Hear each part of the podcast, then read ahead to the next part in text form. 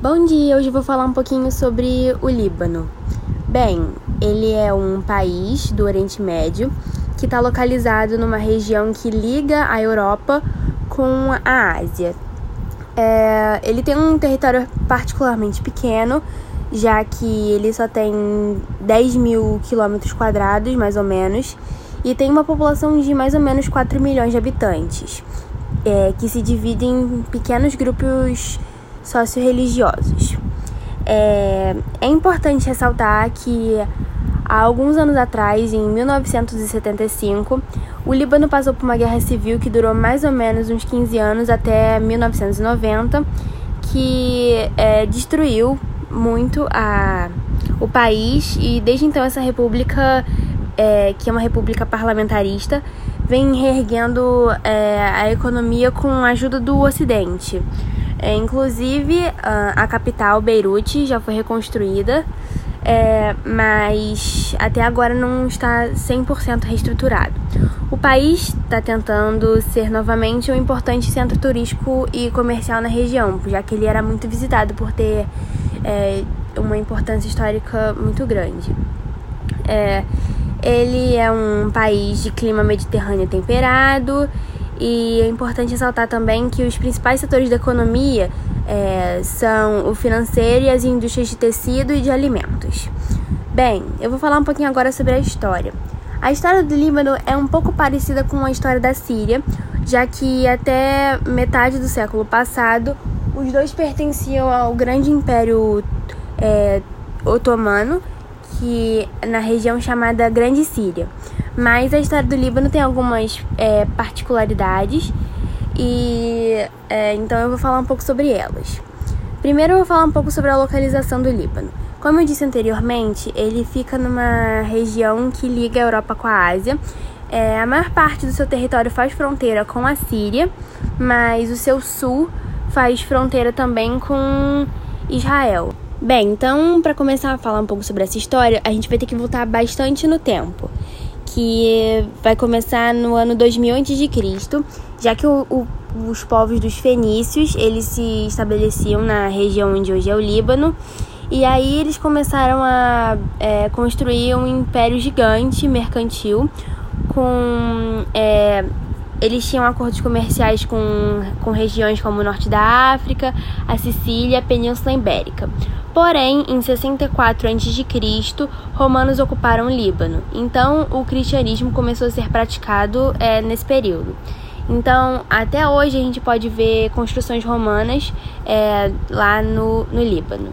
Mais aproximadamente no século IX, os árabes haviam difundido já o islamismo por quase todo o Oriente Médio e Norte da África mas eles tinham um pouco contato com o Líbano até o século X. Uh, e no século IX, os, os cristãos, os libaneses, eles receberam é, é, os cruzados vindos da Europa. Então, os, os libaneses começaram a criar um, uma, não vou dizer amizade, mas um, uma ligação, assim, com os franceses e essa ligação com eles começou nessa época das cruzadas. E mais para frente, no ano de 1516, os turco-otomanos eles conquistaram o Líbano e aí o país passou a fazer parte do grande Império Turco-Otomano, mas ele desapareceu após a derrota da Turquia na Primeira Guerra Mundial e aí a Liga das Nações colocou o Líbano sobre o domínio dos franceses. É, que prometeram uh, a independência total em 1941, mas só concederam efetivamente em 1943 e aí as tropas francesas se retiraram em 1946. Então, o Líbano virou um país independente e os cristãos tiveram mais poderes do que os muçulmanos no governo. Então, de modo geral, eles se encontravam em uma situação melhor em economia do que os outros. E em 1958, nacionalistas árabes é, muçulmanos do Líbano é, eles se rebelaram contra o governo e aí o governo pediu ajuda dos Estados Unidos. E aí os norte-americanos enviaram 10 mil fuzileiros navais para o Líbano. E aí essa demonstração de força é, ajudou o governo a restaurar uma ordem, já que as pessoas ficaram com medo, e os fuzileiros puderam se retirar. Então, depois dessa crise de 1958, os, os líderes do Líbano deram aos muçulmanos, eles deram mais posições no governo. E aí trabalharam também pela elevação do padrão de vida da população, especialmente para os muçulmanos e também dos demais não cristãos, já que os cristãos tinham uma posição melhor, é, uma condição melhor de vida, eles queriam ajudar também os outros para poder é, elevar a expectativa de vida, melhorar o país, assim, dessa forma. E aí, apesar de, de todas essas reformas, é, os libaneses é, continuaram descontentes com o governo e esse descontentamento aumentou. Os muçulmanos e os não cristãos eles queriam mais poderes políticos e econômicos. Isso tudo piorou com a presença de 350 mil refugiados vindos da Palestina, que eles se estabeleceram no Líbano é, é, após a partilha da Palestina pela Organização das Nações Unidas, que é a ONU, é, por conta da criação do Estado de Israel que então isso agravou tipo muito a situação. E aí esses palestinos eles se aliaram aos muçulmanos e eles queriam também maiores poderes. Então, em 1975, uma guerra civil eclodiu que opôs os cristãos libaneses aos muçulmanos, que aí cada lado tinha seus aliados. E aí essa luta é, matou dezenas e milhares de pessoas e causou muitos prejuízos para o Líbano. E aí, na primavera de 1976, a Síria enviou soldados para o país para tentar restabelecer a paz e restaurar a ordem. E ainda nesse ano, a Liga Árabe é, ela designou uma força de manutenção de paz com cerca de 30 mil homens para o Líbano. E aí, sendo que 25 mil desses homens eles eram da Síria. E aí, a maior parte do conflito no Líbano ele cessou no fim de 1976. No ano seguinte, no entanto, a luta entre os cristãos e os muçulmanos ela se intensificou novamente, e aí todas essas disputas culminaram com os conflitos entre as tropas sírias e cristãs no território libanês em 78. Então, de tempos em tempos, as forças da Organização para a Libertação da Palestina, que é a OLP, que havia estabelecido bases no sul do Líbano em 67, atacaram Israel.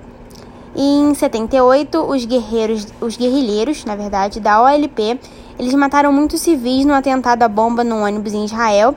E aí, como resposta, as forças militares israelenses organizaram um ataque nas bases da OLP no Líbano, lá no sul do Líbano. E aí, depois desse ataque, a ONU enviou uma força de pacificação para a região, mas apesar disso, o sul do Líbano continuou sendo é, palcos de confrontos armados entre esses palestinos e os israelenses. Então, em 82, o exército de Israel invadiu o Líbano e cercou a capital Beirute, onde ficava o quartel-general da OLP. Mas, de acordo é, com os Estados Unidos e pela Arábia Saudita, é, os, o, os, países europeus eles permitiram os guerrilheiros da OLP que eles é, deixassem Beirute antes do ataque. Então, foi, é, não foi muito ruim. Então, em setembro é, desse mesmo ano, o exército israelense deu apoio a milícias cristãs que promoveram um ataque aos campos de refugiados palestinos de Sabra e Shatila. Aí, esse massacre matou mais de duas mil pessoas. E aí, essa operação teria sido uma repressão aos palestinos pelo atentado que havia matado dois dias antes é, Bashir Gamayel recém-eleito presidente do Líbano. Então esse episódio provocou indignação internacional e enfraqueceu o governo libanês pró-israelense. E esses fatos agravaram ainda mais o conflito, e aí foi marcado por uma constante troca de aliados entre os grupos envolvidos. Então, a interferência dos outros países, ela se ampliou e o país, o Líbano, ele se dividiu em duas zonas o sul, que passou a ser controlado por Israel, e o leste e o norte ficavam sob o domínio da Síria. Então, em meados da década de 1980, o governo deixou de existir e o país ficou dividido em pequenos territórios sobre o, o os, é, o controle de grupos armados que tinham. Então, em 86, é, 18 organizações paramilitares elas promoveram é, um, monte de sequestros e atentados. E aí, para tentar controlar essa situação, as tropas sírias passaram a é, elas passaram a fazer o, é, o, interpretar o papel de polícia é, nas áreas que elas controlavam. E aí, nesse mesmo ano, é, se iniciaram negociações para um, tentar um acordo de paz, mas o líder cristão Amin Gemayel e Hezbollah, que é um grupo radical islâmico que era apoiado pela Síria e pelo Irã, eles não aceitaram os termos é, e partiram para novas ofensivas, que são mais ataques. E aí, em 87, o líder muçulmano Rashid Karami, ele foi assassinado. E aí, a retaliação desse ocorrido aconteceu em 89, com o assassinato do presidente cristão René Mo Moewad. Aí a situação se arrastou até o final do ano, quando as facções conseguiram estabelecer um acordo de paz que culminou em uma trégua em 1990. E aí um novo governo foi formado, as milícias foram desarmadas e o exército foi reconstruído e assim unificado. Então, em 92, o acordo foi completamente implementado e, embora é, tivesse ocorrido o boicote de alguns grupos cristãos, é, as eleições legislativas elas foram realizadas e foi eleito o primeiro-ministro, o muçulmano Rafik Hariri, e ele reiniciou a reconstrução do país em parceria com pres o presidente cristão Elias Ravi. No entanto, o Líbano ele continuava dividido e sob essa tensão de guerra, e principalmente na área que Israel dominava, é, o Hezbollah ele continuou sua atividade guerrilheira e aí ele promoveu ataques contra civis e militares israelenses.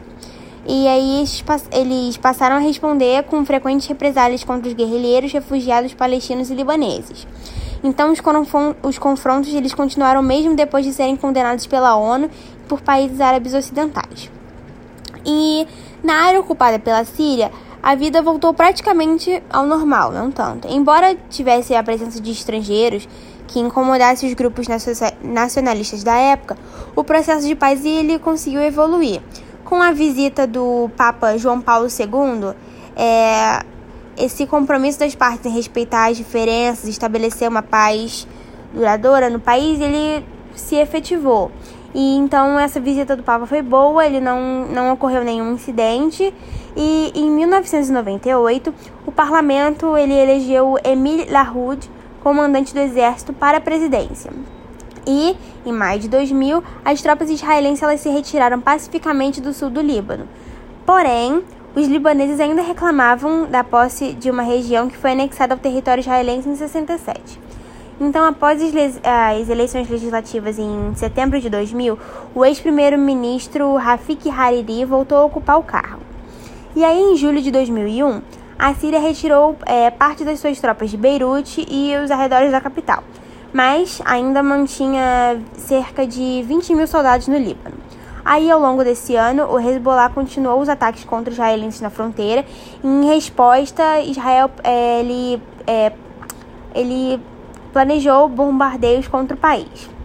E aí, em janeiro de 2002, o líder da milícia que cometeu os massacres de Shabra e Shalita, ele foi morto em um atentado atribuído aos israelenses. E em setembro, o governo israelense ameaçou usar força militar para impedir os libaneses que bombardeassem a água do rio Wazani, porque ele fornece cerca de 10% da água potável consumida pelos israelenses para campos de irrigação, que é muito importante para a economia deles. E aí, em abril de 2003, o primeiro-ministro Hariri, ele renunciou, mas ele foi reapontado no dia seguinte. E aí, em agosto, após o ataque do Hezbollah, Israel bombardeou o sul do Líbano. Então, no final de janeiro de 2004, o Hezbollah iniciou a troca de prisioneiros é, com o governo de Israel. Na primeira etapa, mediada pela Alemanha, 400 palestinos, 23 libaneses e alguns militantes de outras nacionalidades foram trocados pelos restos mortais de três soldados israelenses e por um empresário que estava sequestrado desde 2000, coitado. E aí o Hezbollah recebeu também é, dezenas de corpos de militares que estavam sepultados lá em Israel.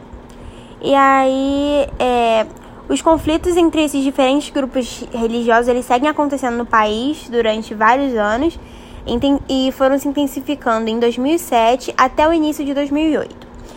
E, em 25 de março de 2008, após 18 meses de votação e discussão, o cargo de presidente, que estava vago nos últimos seis meses, ele foi preenchido pelo general Michel Suleiman. E aí os conflitos surgem na cidade de Trípoli e em outros pontos do país, do país durante os meses de maio e junho, o que despertou boatos de uma nova guerra civil. E aí, mas nada aconteceu e a situação do, é, política do país se acalma.